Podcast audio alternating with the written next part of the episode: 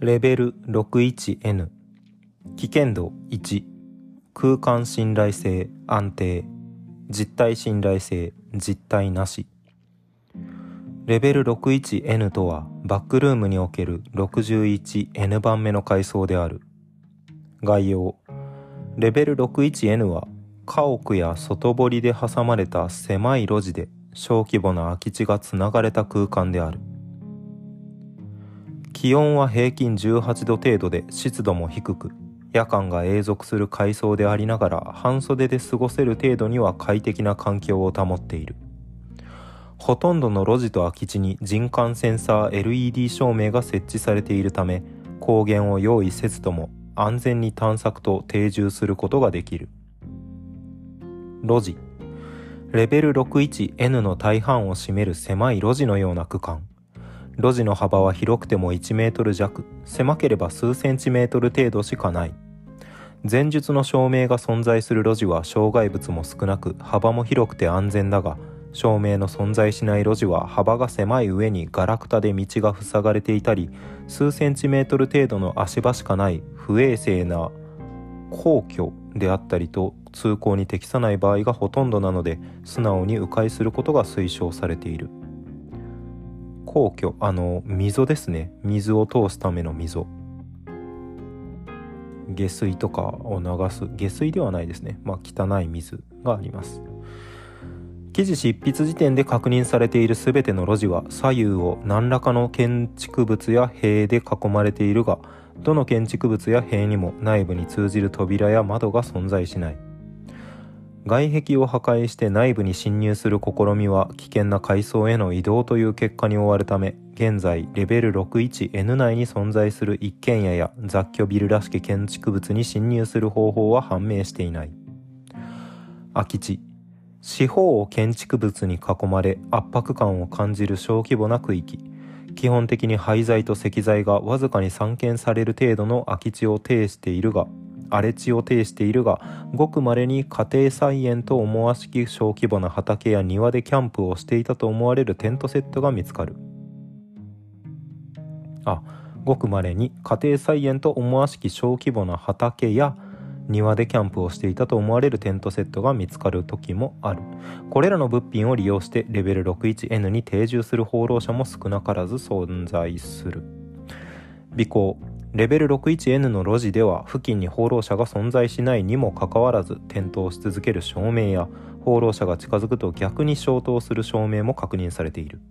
これらを実体と定義するか否かの議論も行われたが現在では実体ではなく単なる物品として結論付けられている。家庭菜園や花壇が見られる空き地では確実に水道が取り付けられておりそこから新鮮な水を確保できる。にもかかわらず空き地に存在する畑や植え込みは人の手入れがなくとも枯れずに常に青々と茂っている。入り口と出口階層への入り方。現実世界で深夜に狭い路地を進んでいるとレベル 61N の路地に迷い込むことがある。レベル 34N で内部の照明が点灯している空き地に侵入するとレベル 61N の空き地に移動する。レベル 149N で全ての照明が消灯された空間を進んでいるといつしかレベル 61N の路地に移動している。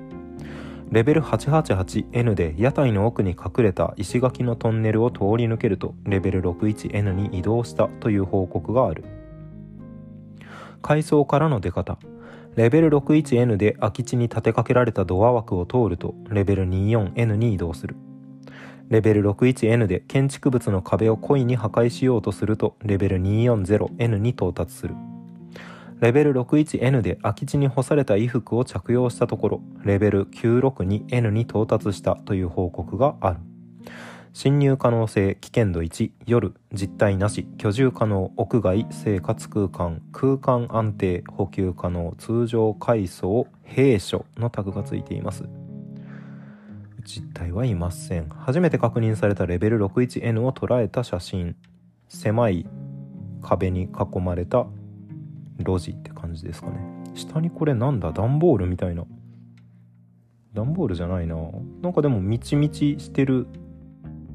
舗装された感じの道っぽいイメージのやつだな。が並んでますね。あれかな？あの横溝の上にたまにつけてある蓋かな？鉄の？鉄？茶色っぽい蓋とか。にも見えなくはないですね。2枚目。レベル 61N で稀に見られる空き地。空き地の写真が貼ってあります。うん。道と空き地。定期的な空き地があってそれにつながっている路地。と空間って感じですね。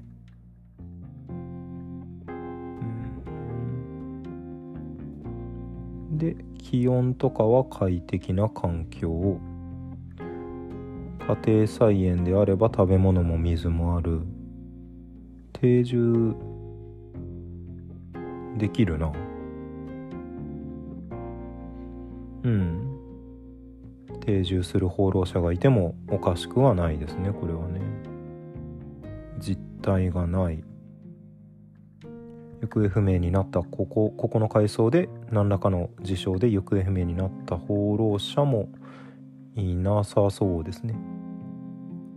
強いて言えば壁を破壊して屋内に。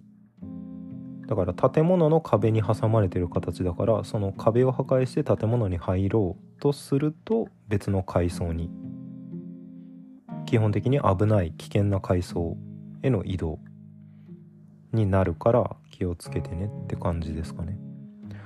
はい。ではまた次回。お疲れ様です。